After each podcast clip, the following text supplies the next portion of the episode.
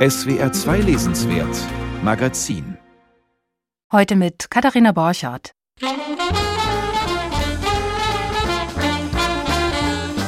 Heute wird's sehr hell in der Sendung und zugleich sehr dunkel. Wir besuchen lauter sonnige Orte. Die Karibik mit Jamaika Kincaid und Leonardo Padura. Ihre neuen Romane spielen auf Antigua und auf Kuba, erzählen aber durchaus düstere Geschichten. Kubanisch inspiriert ist daher heute auch die Musik. Cuban Cigar Blues heißt das Album von Frederik Rabolds Ice Cream Jazz Band.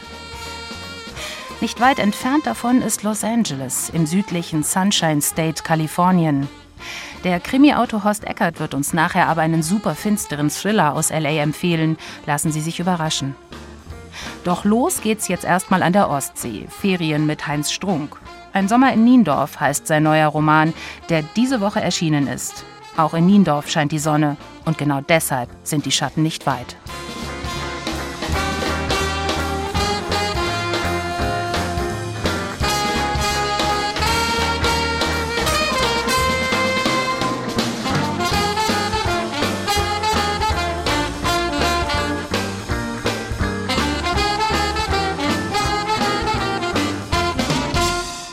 Das Buch klebt an mir, sagt Heinz Strunk über seinen Bestseller Fleisch ist mein Gemüse.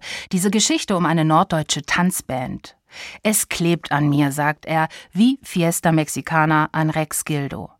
Eine halbe Million Mal hat sich der Roman verkauft. Unlieb ist Strunk der Erfolg allerdings nicht. Und auch die 250.000 verkauften Exemplare vom Goldenen Handschuh findet er gut. Denn gegen Erfolg ist nichts zu sagen. Seine täglichen Schreibarbeiten sind per Wecker getaktet, damit er auch alle anderthalb Jahre einen neuen Roman fertig kriegt. Ähnlich strukturiert geht es auch Dr. Roth an, Hauptfigur in Strunks neuem Roman Ein Sommer in Niendorf. In nur drei Urlaubsmonaten will Roth seine Familiengeschichte aufarbeiten, 225 Buchseiten peilt er an. Aber wie das so ist mit Plänen, am Ende klappen sie nicht. Wieso nicht? Das weiß jetzt meine Kollegin Anja Höfer. Die Aussichten für den Juristen Dr. Roth sind eigentlich ganz gut.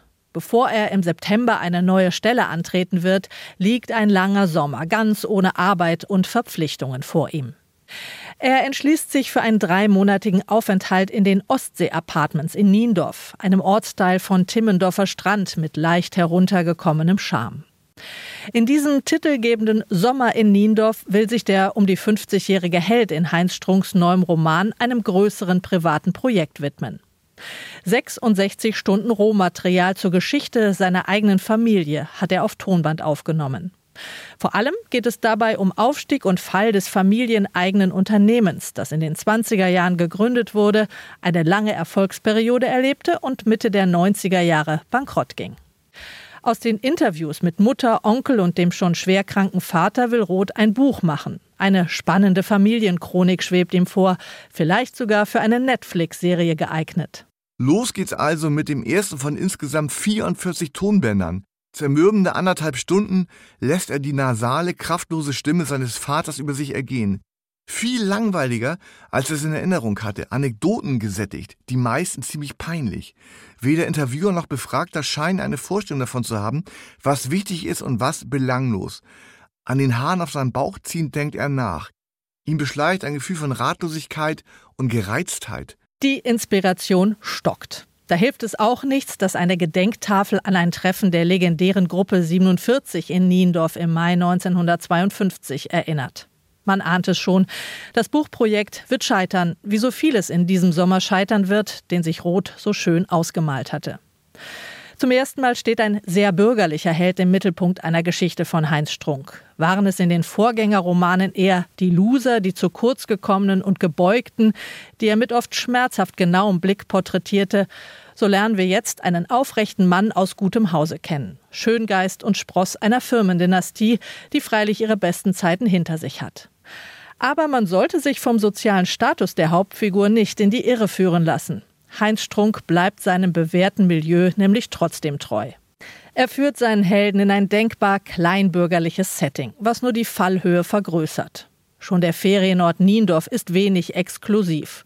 Die Lokale tragen Namen wie Brimborium und auf der Speisekarte wird Salat als etwas Frisches vorneweg angekündigt. Aus diesem Milieu stammt auch Roths aufdringlicher Zimmerwirt, der örtliche Strandkorbverleiher und Spirituosenhändler Breda. Eine kaputte, schwer alkoholkranke Gestalt mit fast dämonischen Zügen, die Roth immer mehr in den Abgrund ziehen wird. Der passt ihn ab, lauert ihm auf, will ihn kontrollieren. Breda Schatten verdunkelt ganz Niendorf. Rot geht es immer einkaufen, wenn er ihn auf Strandkorbpatrouille wähnt. Und dann schickt Breda ihm auch noch ganz furchtbar ungelenke Gute Nacht-SMS. Wünsche gut zu ruhen. Hoffe, Sie haben sich bestens eingelebt. Mittwoch kommt ein ganz feiner Brandy rein. Dazu irgendwelche dämlichen Emojis. Sind wir jetzt ein Liebespaar, das sich Träumsiedsgrüße schickt? Thomas Mann wird im Verlauf der Geschichte mehrfach genannt. Und tatsächlich kann man in Strunks Roman ein paar Parallelen zu dessen berühmter Novelle Tod in Venedig erkennen. Es geht um erotische Schwärmerei, in diesem Fall für eine Kellnerin. Es geht um einen persönlichen Niedergang und am Ende auch um den Tod. Nur, dass Strunk eher die Proll-Version der Geschichte schreibt. Eine mit Plastikstühlen und billigem Fusel. Und mit einer fast schon barocken Fixierung auf den Menschen als welkendes Wesen. Mit all seinen Ausdünstungen, unerfreulichen Körperflüssigkeiten, Zahnlücken und Hautirritationen.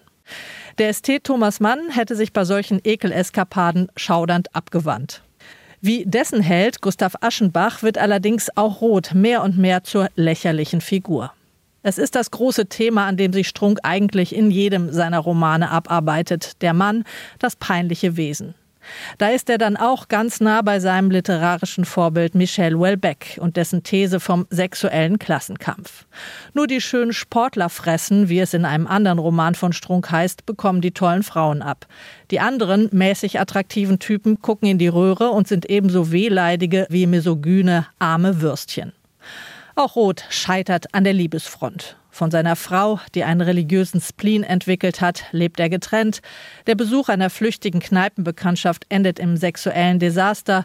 Und die, für die Roth schwärmt, die etwas trotzige Brimborium-Kellnerin, bleibt, wie der schöne junge Tadjo bei Thomas Mann, unerreichbar. Die Bedienung ist jung, drall, dümmlich, irgendwie unverschämt und lädt zum Träumen ein. Savina, sagt das Namensschild an ihrer Bluse. Savina wünscht schlecht gelaunt einen guten Appetit.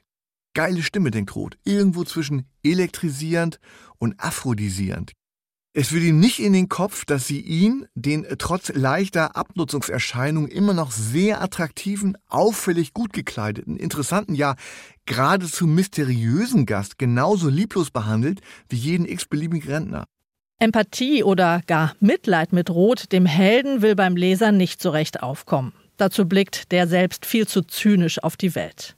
Das spricht aber nicht unbedingt gegen diesen Roman, der eine ganz eigene, großartige Dynamik entwickelt und der von einem großen Sinn für das Groteske und Komische lebt. Am Ende hält Strunk eine wirklich überraschende und sogar recht versöhnliche Pointe bereit. Da mag man diesen Rot dann plötzlich doch.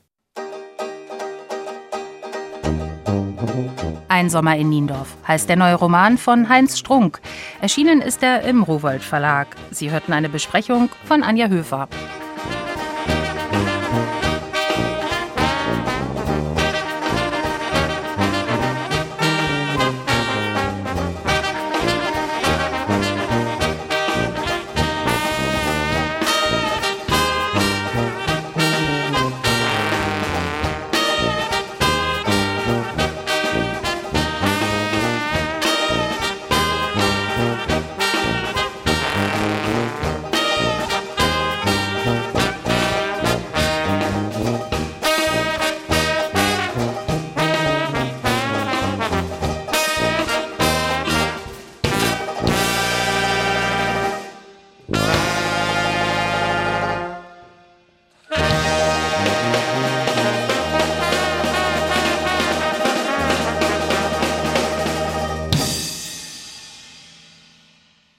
Am 25. Juni starb E.T.A. Hoffmann. Am 25. Juni 1822, also vor ziemlich genau 200 Jahren. Er starb in Berlin und man kann sein Grab bis heute in Kreuzberg besuchen. E.T.W. Hoffmann steht auf seinem Grabstein für Ernst Theodor Wilhelm. Den Wilhelm tauschte er aus Liebe zu Mozart gegen einen Amadeus, sodass das Kürzel E.T.A. entstand. Ernst Theodor Amadeus. Er war preußischer Kammergerichtsrat, steht da ganz groß und etwas bieder auf seinem Grabstein. Er war Jurist. Doch wie viel mehr steckte in ihm? Eine schillernde Persönlichkeit. War er nicht eine Art Wundertüte im Beamtenrock? Darüber möchte ich jetzt sprechen mit der Germanistin Claudia Lieb von der Universität Münster. Sie ist E.T.A. Hoffmann-Spezialistin. Guten Tag, Frau Lieb. Guten Tag, Frau Borchardt. Ja, E.T.A. Hoffmann, er starb im besten Mannesalter in Berlin mit nur 46 Jahren. Was weiß man denn über seinen Tod? Also man weiß, dass Hoffmann gegen Ende seines Lebens anfällig für Krankheiten war. Das fing schon 1818 an dass er immer mal wieder wochenlang ausfiel und nicht zum Gericht gehen konnte und auch an seinen literarischen Texten nicht weiterarbeiten konnte. Und wir wissen, dass er ganz am Ende seines Lebens fast vollständig gelähmt war und sein Zimmer nicht mehr verlassen konnte und große Schmerzen hatte. Und an sein Zimmer gefesselt hat er in seinen letzten Lebenstagen noch eine kleine Erzählung geschrieben, des Vetters Eckfenster, die genau diese Situation spiegelt. Also da ist die Hauptfigur ein alter, gelähmter Schriftsteller, der durch sein Fenster auf einen Berliner Marktplatz blickt und das Geschehen schildert also ein quälender Tod mit nur 46 Jahren. Er war eine schildernde Persönlichkeit. Ich habe ihn gerade etwas salopp eine Wundertüte genannt, ähm, einfach weil er viele Professionen hatte. Jurist war ja nur sein Beruf. Außerdem war er Komponist, er war Zeichner, er war Autor. Was war denn seine Hauptbegabung? Das ist natürlich schwer zu sagen bei jemandem, der tatsächlich wundertütenmäßig unterwegs war. Mhm. Also am stärksten ausgearbeitet hat er sicherlich seine literarische Begabung. Allerdings auch erst zum Ende seines Lebens hin. Vorher hat er sein musikalisches Talent versucht zu Geld zu machen, indem er am Theater gearbeitet hat. Das klappte dann aber nicht so recht. Dann ist er wieder zurückgewechselt in seinen juristischen Beruf. Schließlich nach dem Umzug nach Berlin konnte er dann beides vereinen. Er konnte sowohl ähm, als Kammergerichtsrat arbeiten, als auch an seinen literarischen Texten arbeiten, die ihm am Ende seines Lebens auch viel Geld einbrachten, womit endlich der finanzielle Erfolg da war, den er sich sein ganzes Leben gewünscht hat.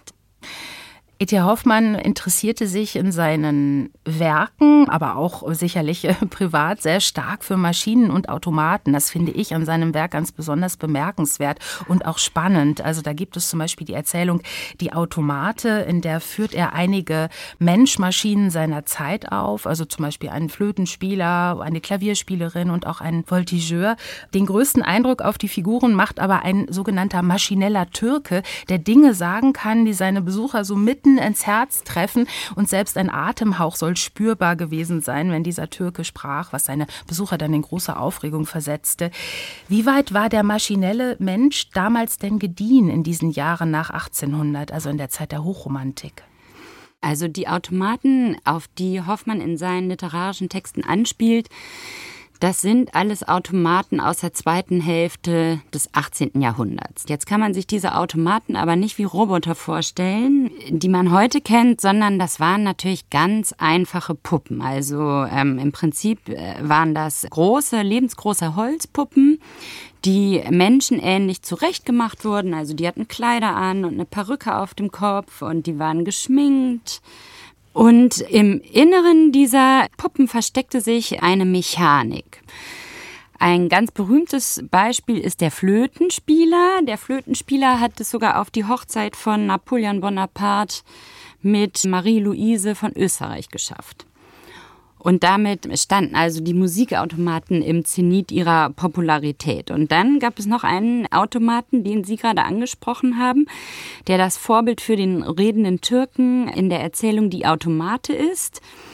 Diese Maschine wandelt Hoffmann so ein bisschen ab, indem er den schachspielenden Türken in einen redenden Türken verwandelt. Das ist natürlich noch viel lustiger für einen Literaten, weil auf einmal haben wir es mit einer Maschine zu tun, die also Kauderwelt spricht und trotzdem von den Figuren in dem Text bestens verstanden wird. Dann gibt es ja auch noch die Maschine Olympia. Das ist wahrscheinlich mhm. die berühmteste Maschine aus einer Erzählung von E.T.A. Hoffmann, die Erzählung Der Sandmann. Darin ist es der Student Nathanael, der ja Olympia im Hause seines Professors, Professor Spallanzani, kennenlernt. Er tanzt mit ihr, verliebt sich in sie ganz heftig. Die kann aber nur ach, ach seufzen, worin dann Nathanael größte Seelentiefe zu erkennen meint, wird schließlich verrückt. Was war es, was E.T.A. Hoffmann an diesen Maschinen so fasziniert? Heute? Also, da kommen verschiedene Dinge zusammen. Zunächst mal war das ganze Maschinenthema so ein Thema der Zeit. Nicht nur Hoffmann hat sich dafür interessiert, sondern die ganze Schriftstellergeneration, also zum Beispiel auch Jean Paul, Edgar Allan Poe, alle haben über Automaten geschrieben. Und E.T.H. Hoffmann hat sich jetzt besonders für die musikalischen Automaten und die sprechenden Automaten interessiert, gemäß seinen zwei großen Talenten der Musik und der Literatur. Und er schürt so eine, oder sagen wir mal so, es gab damals so eine Art Angstfantasie, die wir auch heute noch kennen. Was passiert, wenn die Maschinen besser werden als die Menschen und hier die Macht übernehmen? Und sei es nur auf dem Gebiet der Musik oder auf dem Gebiet der Liebe. Diese Frage hat Hoffmann auch interessiert und die hat er eben mit einer Schauergeschichte geantwortet.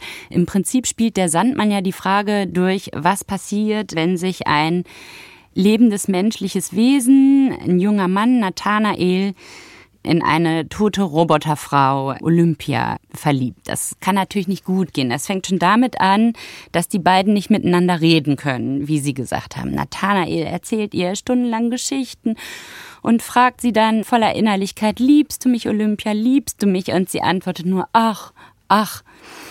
Und mehr kommt dann eben nicht von der Automate. Und am Anfang lässt sich Nathanael davon nicht beirren. Und dann macht die Erzählung ein paar ganz spannende Gegensätze auf. Also Nathanael wird immer als ganz heiß beschrieben. Er ist glühend wie Kohle und so. Also hier die Hitze des Liebenden. Und dem gegenüber ist Olympia der reinste Eisklotz. Also ihre Hände sind eiskalt, ihre Lippen sind eiskalt.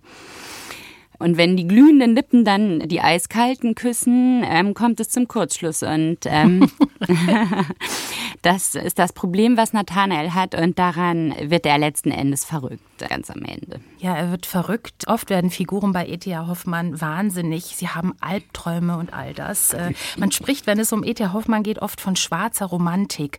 Ist das berechtigt oder ist das unfair? Ach, ich denke, Hoffmann hätte das gefallen, wenn er als schwarzer Romantiker mhm. bezeichnet worden wäre.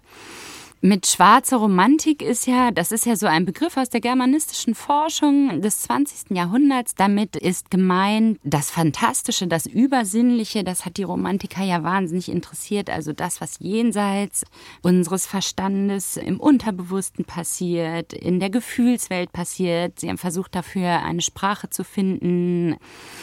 Und Hoffmann war sehr stark an dieser Gespenster-Tradition interessiert, die aus der englischen Literatur nach Deutschland rübergeschwappt ist. Also zum Beispiel so englische Texte wie The Castle of Otranto. Das ist so ein Geisterschloss, wo alle möglichen unheimlichen Dinge passieren. Und diese schauerliche Szenerie hat Hoffmann auch ausgestaltet. Also wenn um Mitternacht schauerliche Dinge passieren und eine ganze Reihe von unheimlichen Figuren, die auch heute wieder ganz aktuell sind, hat die Romantik ja populär gemacht. Also zum Beispiel der Vampir. Also der Vampir, der kommt so im 18. Jahrhundert auf und ist zunächst mal so eine Metapher für den Staat. Ne? Der Staat ist dann der Vampir, der das Volk aussaugt. Und um 1800 äh, wird das dann abgewandelt und geht in die Literatur ein. Hoffmann selbst hat eine Vampirgeschichte geschrieben, die heißt Vampirismus. Und da gibt es den Vampir Aurelie, also ähm, den weiblichen Vampir, also die Frau, die den Mann aussaugt. So und ähm, das ist ähm, vielleicht ein ganz gutes Beispiel für die ähm, schwarze Romantik. Also äh, Frauen sind einerseits faszinoser, aber andererseits auch bedrohlich und treten in allen möglichen unheimlichen Erscheinungen auf. Und das Ganze drumherum wird auch möglichst unheimlich ausgestaltet. Und ähm, viele Dinge passieren eben nachts. Das ist auch ganz wichtig. Ein Roman, der auch in jenen Jahren entstanden ist, ist ja Frankenstein von Mary mhm. Shelley. Ne? Zwei Jahre nach dem Sandmann erschienen, auch aus England gekommen. E.T. Hoffmanns Geschichten haben viele Nachfolger bekommen. Er hat viele Autoren, Filmemacher auch ähm, inspiriert, oder? Man findet seine Motive in Schauerromanen, in der Gothic Novel und in Horrorfilmen. Ja, also Hoffmann war tatsächlich ein ganz prägender Autor für viele Literaturen, nicht nur für die deutsche. Also das Interessante ist ja, dass Hoffmann direkt nach seinem Tod in Deutschland in Vergessenheit geriet und niemand hat sich mehr für seine Literatur interessiert. Dafür würden seine Texte, also die Werkausgabe, aber in andere europäische Länder exportiert, nämlich nach Frankreich, nach England und nach Russland, wurden dort übersetzt waren also in der Landessprache zugänglich und waren der Renner. Also eine ganze Schriftstellergeneration hat nach Hoffmanns Tod in Frankreich, in England und in Russland Hoffmann gelesen. Und es gibt die These, dass zum Beispiel die ganze französische fantastische Literatur, die also um die Mitte des 19. Jahrhunderts in Frankreich entstand, ohne Hoffmann so gar nicht geschrieben hätte werden können. So ein einflussreicher Autor war. Und generell war Hoffmann im Ausland nach seinem Tod einer der meistgelesenen deutschen Autoren, also mit Goethe zusammen. Das weiß man heute vielleicht gar nicht mehr, aber er war wirklich sehr, sehr einflussreich. Und in Deutschland kam seine Renaissance dann erst um 1900 voll in Gang, also Autoren wie Thomas Mann, ähm, Hoffmann gelesen haben und auch so ein bisschen Hoffmannesk geschrieben haben. Also die frühen Erzählungen von Thomas Mann sind so ein bisschen im Stile Hoffmanns gestaltet, auch so ein bisschen unheimlich. Also in den Buddenbrooks lässt Thomas Mann Toni Buddenbrook, E.T. Hoffmann lesen und solche Spielereien gibt es da.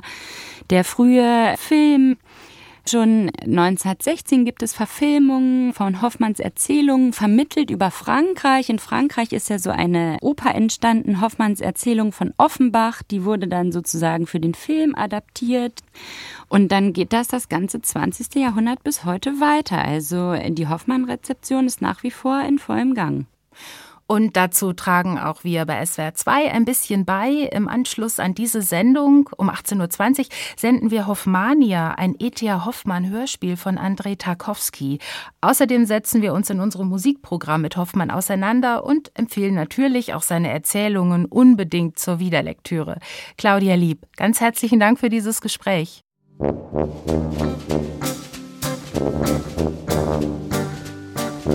James Uh-huh.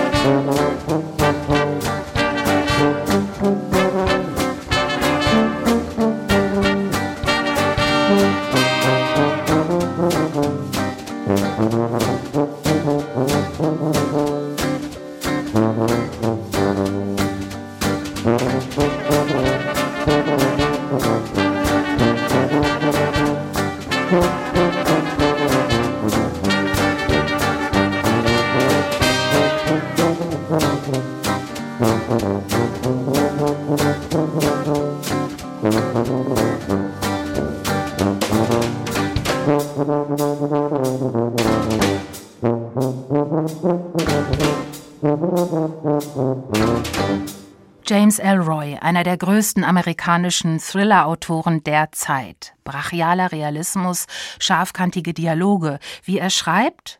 Ich wache auf, trinke ein paar Tassen Kaffee, kratze mich an den Eiern und fange an zu arbeiten, sagte er vor einigen Jahren im Interview. Sehr amerikanisch. Außerdem liege ich lange im Dunkeln und denke nach. Ohne Dunkelheit kein Elroy der eine Obsession hat mit Los Angeles und eine Obsession mit Frauen, lebendigen Frauen und toten Frauen. Seinen Durchbruch erlebte er mit Die schwarze Dahlie. Darin griff er den Tod von Elizabeth Short auf, einer jungen Frau, die 1947 in LA ermordet wurde. True Crime von der besonders grausigen Sorte. Die Schwarze Dahlie erschien 1987. Auch Krimi-Autor Horst Eckert las diesen Thriller damals und er hatte enorme Wirkung auf ihn. Hören Sie selbst. Mein Name ist Horst Eckert. Ich bin Autor von Kriminalromanen oder Politthrillern. Mein Lesetipp ist Die Schwarze Dahlie von James Elroy. Los Angeles der späten 70er Jahre, Hollywood mit allen Schattenseiten, Polizeikorruption, Rassismus, Immobilienspekulation. Eine möchtegern Schauspielerin wird ermordet aufgefunden. Über Jahre ermittelt der junge Polizist Bucky Bleikert. Er verliebt sich förmlich in das Opfer oder in die Vorstellung, die er von ihr hat. Am Ende kennt er die Wahrheit, hat aber mehr zerstört, als er bewahren wollte.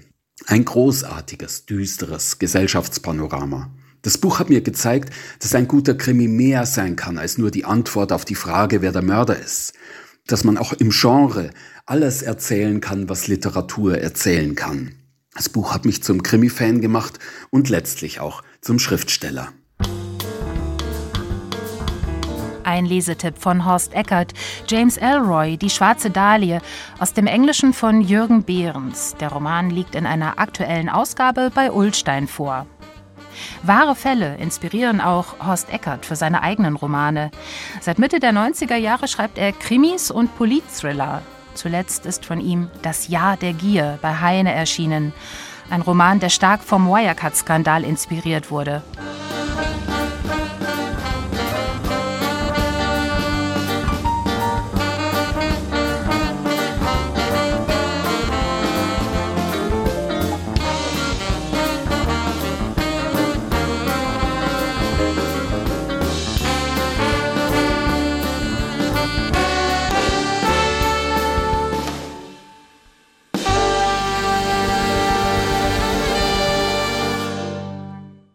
Yosano Akiko. Diesen Namen kennt man bei uns noch nicht. Dabei war sie eine der einflussreichsten japanischen Autorinnen ihrer Zeit. Und sie wird auch heute noch sehr verehrt.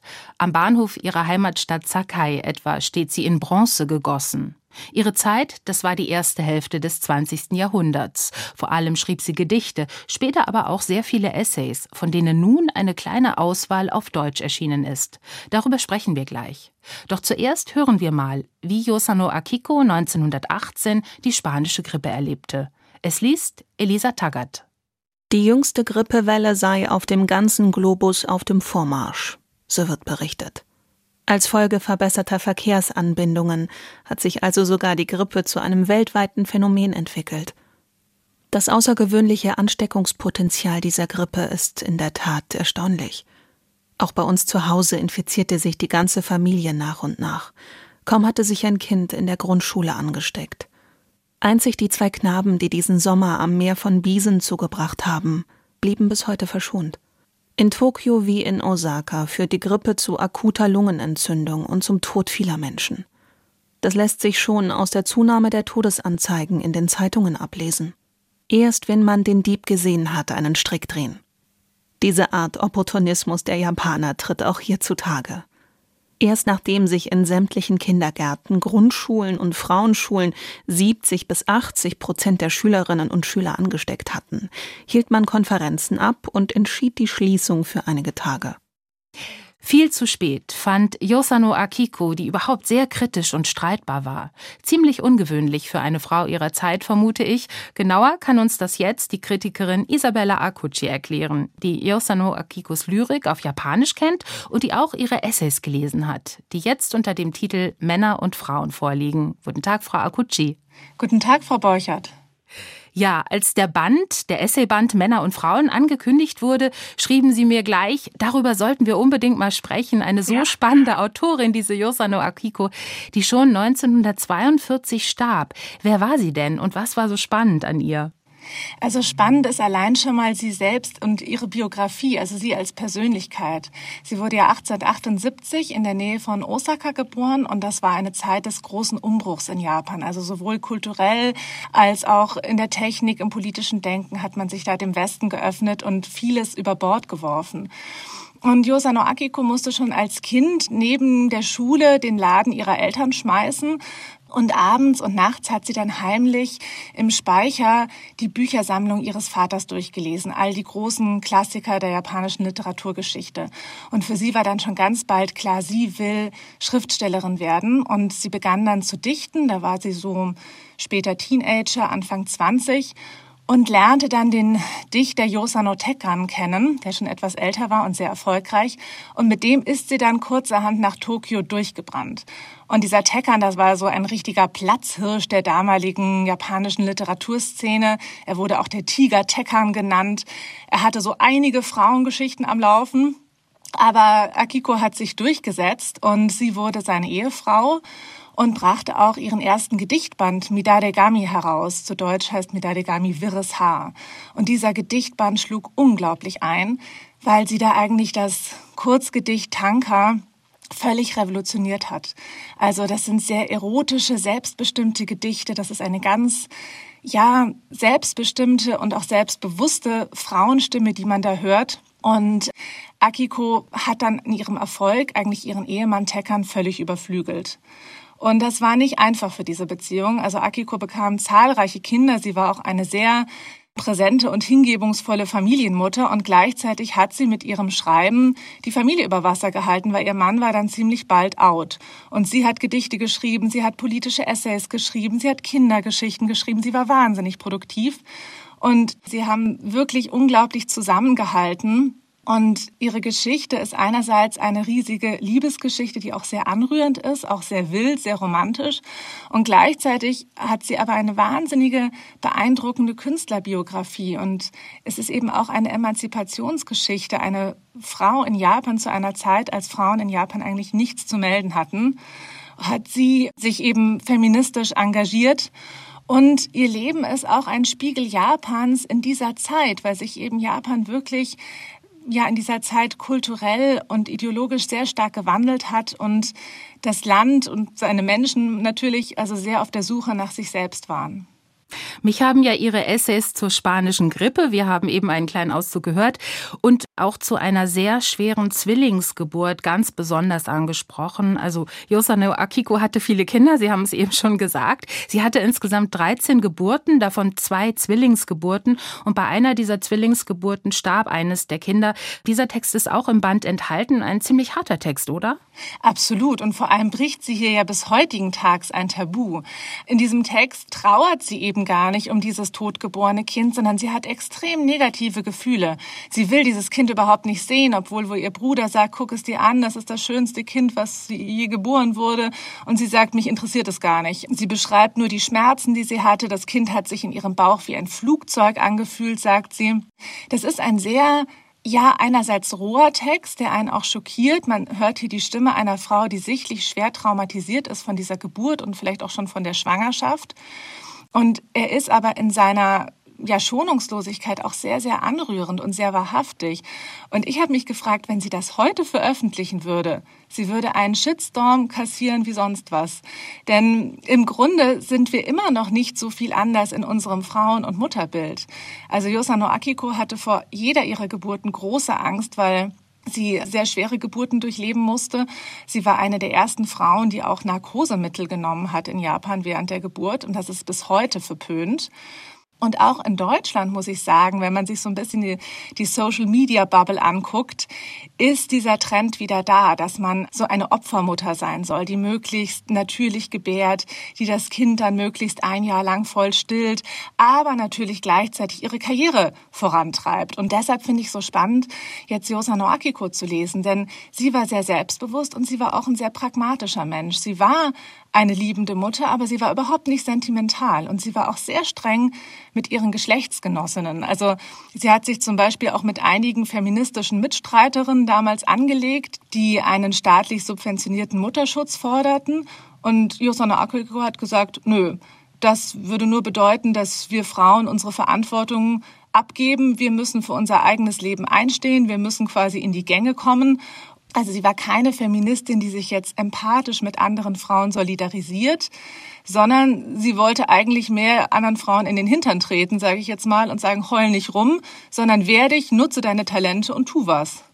Also eine große Aktualität dieser Texte, obwohl die ja schon über 100 Jahre alt sind. Also ich fand auch diese persönlichen Reflexionen, die ja zugleich auch politische Reflexionen sind, am stärksten oder sehr stark auf jeden Fall. Etwas mehr Mühe hatte ich allerdings mit den Texten, die sehr nah an die japanische Tagespolitik anschließen. Also geht es zum Beispiel um Bildungspolitik, es geht aber auch um das Frauenwahlrecht und da dachte ich, ja, das ist historisch spannend, aber am besten kennt man sich auch aus in der japanischen Politik der 10er und 20er Jahre des frühen 20. Jahrhunderts, denn es werden auch einige Politikernamen genannt und so weiter. Ich muss sagen, diese Texte haben mich etwas weniger gepackt, auch weil wir da ja eigentlich auch schon ein bisschen weiter sind. Wie geht's Ihnen?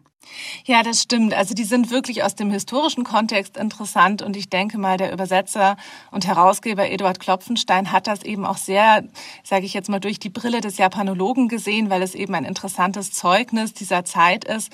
Aber mich hat es jetzt auch nicht so gepackt. Also es hat mich auch ein bisschen enttäuscht, muss ich ganz ehrlich sagen, dass dem so viel Raum gegeben wurde. Ich denke mal, da hätte man schon auch spannendere Texte finden können von ihr. Ja, spannendere Texte, diese zwölf Essays in diesem Band und ein Liedtext, das ist ja nur ein ganz, ganz kleiner Auszug aus Yosano Akikos Essaywerk, oder? Absolut. Also eben, sie hat zahlreiche Gedichtbände auch noch gemacht. Sie hat eben viele Essays geschrieben. Sie hat auch autobiografisches über ihre Kindheit verfasst, was auch sehr schön zu lesen ist. Ja, ich denke mal, das ist natürlich schwierig, auch für einen Übersetzer, sich da durchzuforsten. Und Eduard Klopfenstein hat ja wohl auch vor, Akikos ersten Band Midaregami als nächstes herauszubringen. Und darauf, denke ich mal, können wir dann auch gespannt sein. Ja, es gibt schon ein paar Gedichte von Yosano Akiko in einer DTV-Anthologie, die erschien 2011. Der Titel ist Kaum berührt, zerfällt die Mauer der Nacht. Trotzdem kann man sicherlich bei uns noch nicht davon sprechen, dass Yosano Akiko schon wirklich vorgestellt und eingeführt wurde. Ich habe sonst noch das Bändchen River of Stars gefunden, als es eine englische Übersetzung ihrer Tankas. Also die sind wirklich, finde ich, umwerfend, sehr intim, sehr ehrlich, auch überraschend. Ich hätte tatsächlich zuerst gerne Gedichte von ihr auf Deutsch gelesen, also nicht Essays. Hätte man sie vielleicht nicht besser mit Gedichten bei uns einführen sollen, für die sie ja auch berühmt ist? Ja, das finde ich auch. Ich verstehe auch nicht ganz, warum das nicht passiert ist. Ich denke mal, vielleicht war es einfach eine Entscheidung, des Kalküls erstmal schon ein paar Essays vorne wegzuschicken, weil man die natürlich schneller übersetzen kann, sage ich jetzt mal, als Gedichte.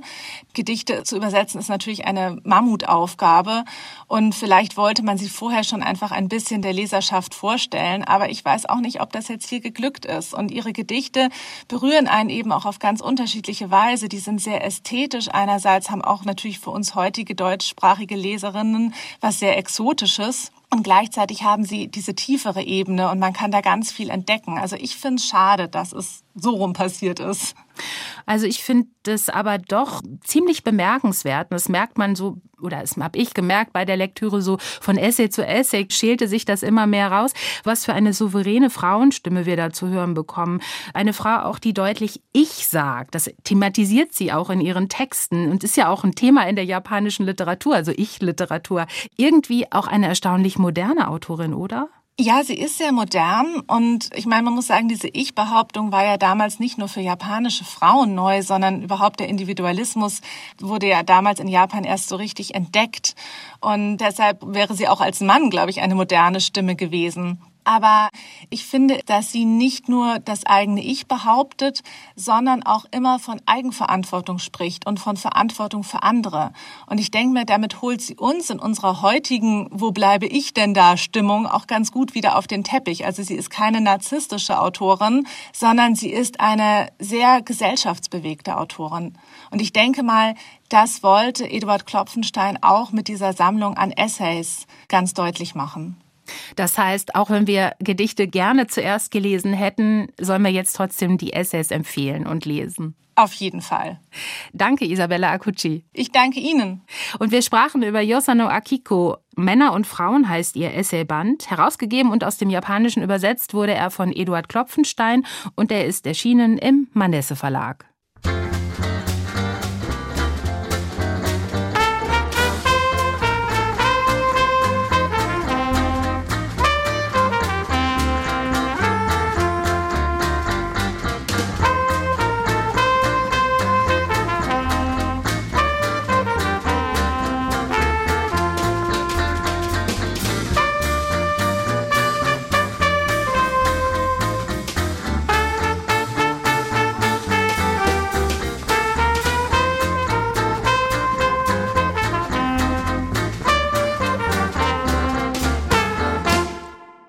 Jamaika Kincaid schreibt ihr Leben. Sie schreibt ihre Familie, sie schreibt ihre Insel. Antigua, wo sie 1948 geboren wurde. Zuerst hatte sie ihre Mutter für sich, doch kommen später noch drei Brüder nach. So schickt die Mutter die 17-Jährige als Au-pair-Mädchen in die USA. Das war's für sie mit Familie. Sie schlägt sich durch, studiert, schreibt schließlich für die New York Times.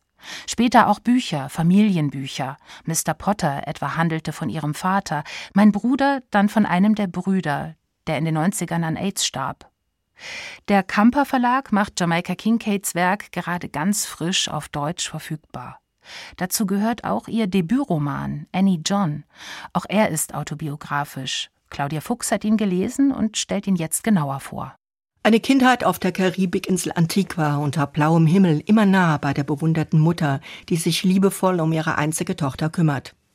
Das ist das Kindheitsparadies, an das sich Annie John, Titelheldin des gleichnamigen Romans von Jamaica Kincaid, in der Rückschau sehnsüchtig erinnert. In acht Kapiteln, die zunächst als Einzelgeschichten in der Zeitschrift The New Yorker erschienen, kehrt die erwachsene Erzählerin zu dem Kind zurück, das sie in den 1950er und 60er Jahren einmal war. Ein waches schwarzes Mädchen, das die Welt an der Hand der Mutter entdeckt, die alle Kinderängste beruhigt und Antwort auf jede Frage weiß. Sie bringt dem Mädchen die Zubereitung von Fisch- und Kräutermedizin bei und sorgt zusammen mit Annies Vater für die bestmögliche Schulbildung der begabten, lerneifrigen Tochter.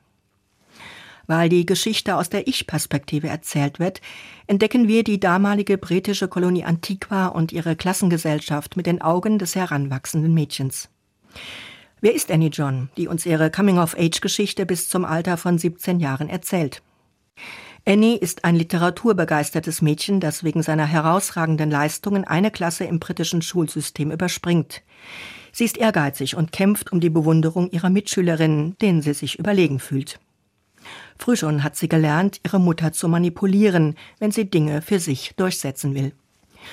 Als die Mutter der Zwölfjährigen klarmacht, dass sie auf dem Weg ist, eine junge Dame zu werden und dass es Zeit wird, die enge Mutter-Kind-Bindung aufzulösen, stürzt diese Mitteilung das Mädchen in ein emotionales Chaos. All die Unsicherheiten und heftigen Gefühlswirren, die zur Pubertät gehören, schildert Jamaica Kincaid in ihrer Ich-Erzählung sehr authentisch und detailliert hin und her gerissen zwischen Todeswünschen für die einst idealisierte Mutter und dem Wunsch nach dem alten Kinderparadies in ungestörter Zweisamkeit, flüchtet sich Annie mit 15 Jahren in einen depressionsähnlichen Zustand. Das Mitleid mit dem unglücklichen Teenager hält sich allerdings in Grenzen. Aus dem zufriedenen, neugierigen Kind ist inzwischen eine aufsässige Jugendliche geworden, die ihre Mutter belügt und bestiehlt wie es in dem jungen Mädchen brodelt, dem die Grenzen seiner Möglichkeiten in einer patriarchal geprägten Kolonialgesellschaft immer bewusster werden, schildert Jamaica Kincaid in direkter, einfacher Sprache. Als die 17-Jährige sich vor ihrer Abreise nach England, wo sie eine Ausbildung zur Krankenschwester beginnen wird, von ihrer früheren Freundin Quen verabschiedet, wird ihre innere Zerrissenheit deutlich. Die beiden Teenager haben sich längst auseinandergelebt und Quen schmiedet glücklich Heiratspläne. Sie war inzwischen völlig verblödet und kaum noch imstande, einen Satz zu Ende zu bringen, ohne ein paar Mal zu kichern, stellt Annie entsetzt fest. Beim Abschied kann sie sich nur mühsam verkneifen, ihr brutal ins Gesicht zu sagen, warum benimmst du dich wie ein Affe? Stattdessen wünscht sie der jungen Frau, die sie nur noch verachtet, freundlich alles Gute und das Beste für die Zukunft. Annie verlässt ihre Heimatinsel, aber sie fühlt sich auch von allen verlassen. Wie schwierig Ablösung und Neuanfang sind, ist ein zentrales Thema in Jamaica Kincaids Debütroman von 1985, der nun noch einmal neu übersetzt wurde. Aber auch die anderen Grundthemen ihrer Bücher klingen hier schon an, denn es geht um die Rolle von Frauen in der Gesellschaft, um Rassismus und Kolonialismus und um Macht in familiären Beziehungen. Kincaid hat mit der Romanfigur Annie John einem jungen Mädchen von den kleinen Antillen eine unverwechselbare und laut hörbare Stimme gegeben, die immer noch aufhorchen lässt. Antigua ist vor allem als touristisches Strandparadies bekannt. Jamaika Kincaid beschreibt den Alltag der schwarzen Inselbewohner und die bescheidenen Lebensverhältnisse. Ihr Roman sichert die Spuren, die die britische Kolonialherrschaft bei der einheimischen Bevölkerung hinterlassen hat und zeigt, wie problematisch es für ein junges Mädchen ist, Fuß zu fassen. Die Stimmung von Trauer und Aufbruchsfreude ist auf vielen Seiten spürbar. Es ist ein Lebensgefühl, das vielen Migrantinnen bekannt ist. Jamaica Kincaids Roman zeigt, wie dieses Gefühl entsteht, und seine Themen sind heute so aktuell wie vor 40 Jahren. Claudia Fuchs besprach Annie John von Jamaica Kincaid. Barbara Henninges hat den Roman aus dem Englischen übersetzt. Erschienen ist er im Kamper Verlag.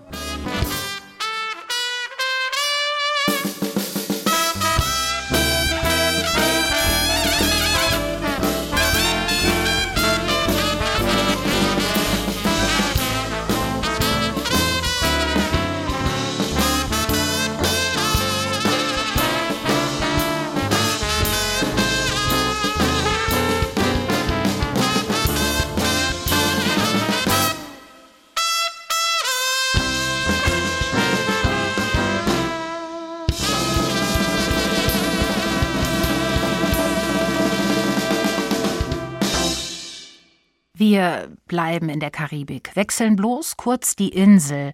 Von Antigua geht es nach Kuba.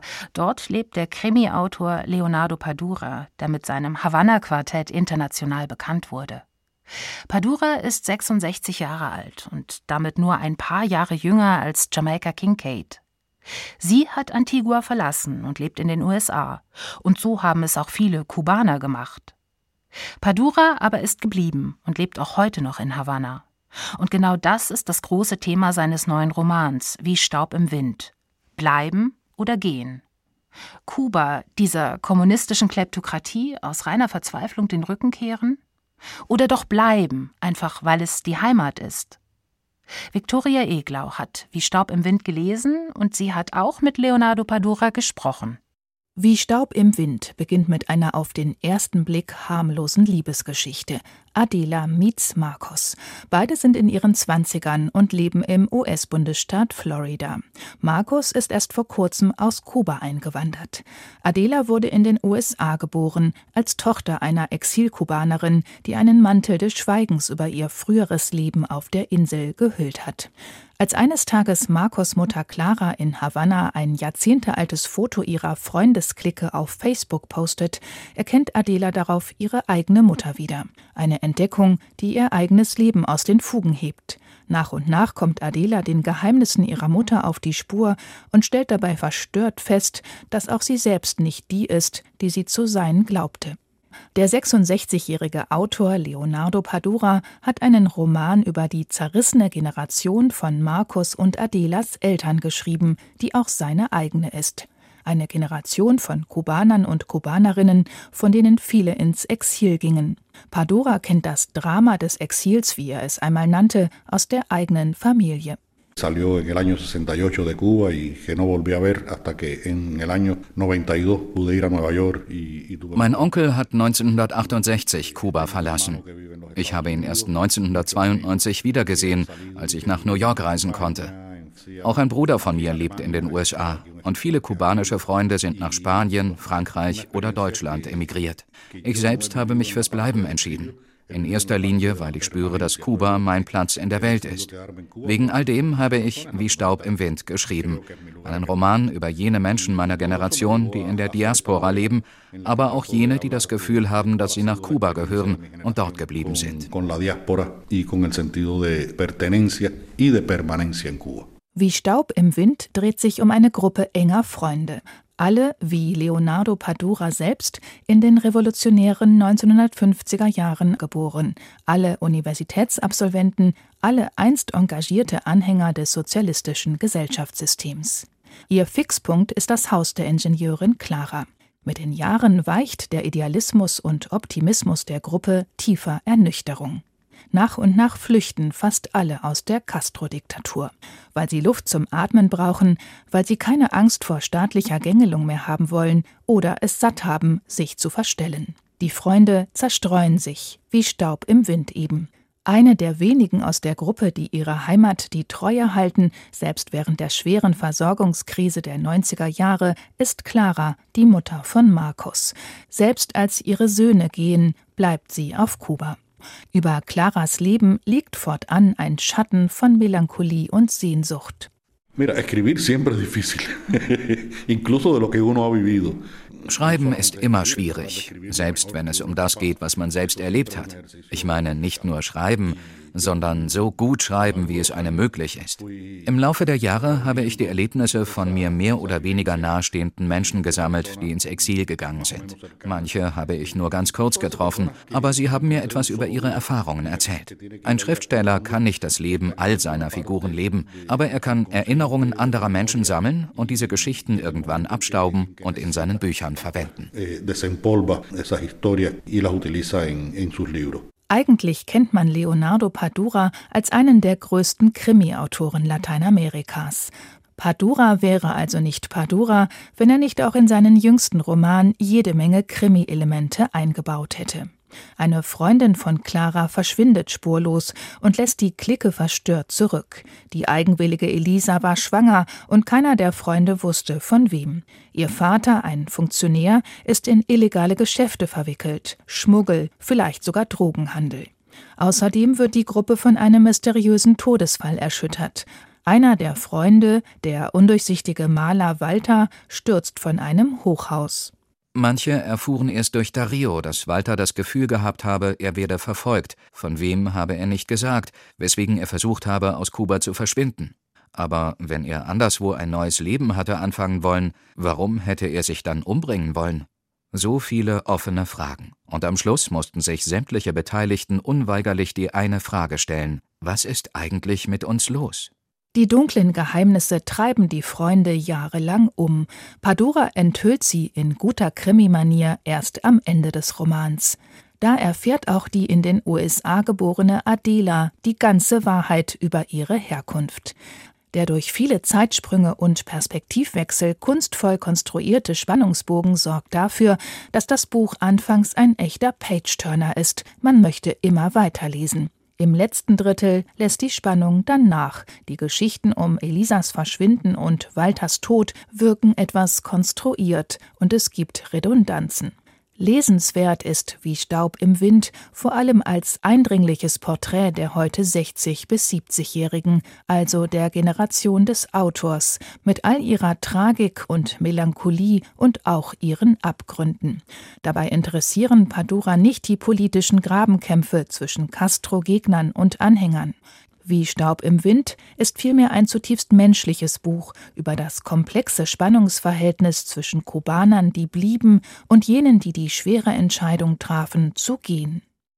Das letzte Buch heute in der Sendung. Der neue Roman vom Kubaner Leonardo Padura.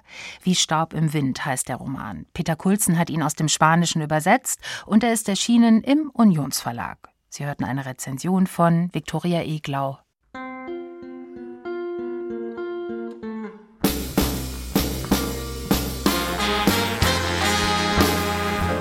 Eine Stunde Lesenswert Magazin, eine Stunde neue Bücher. Geht nun langsam zu Ende.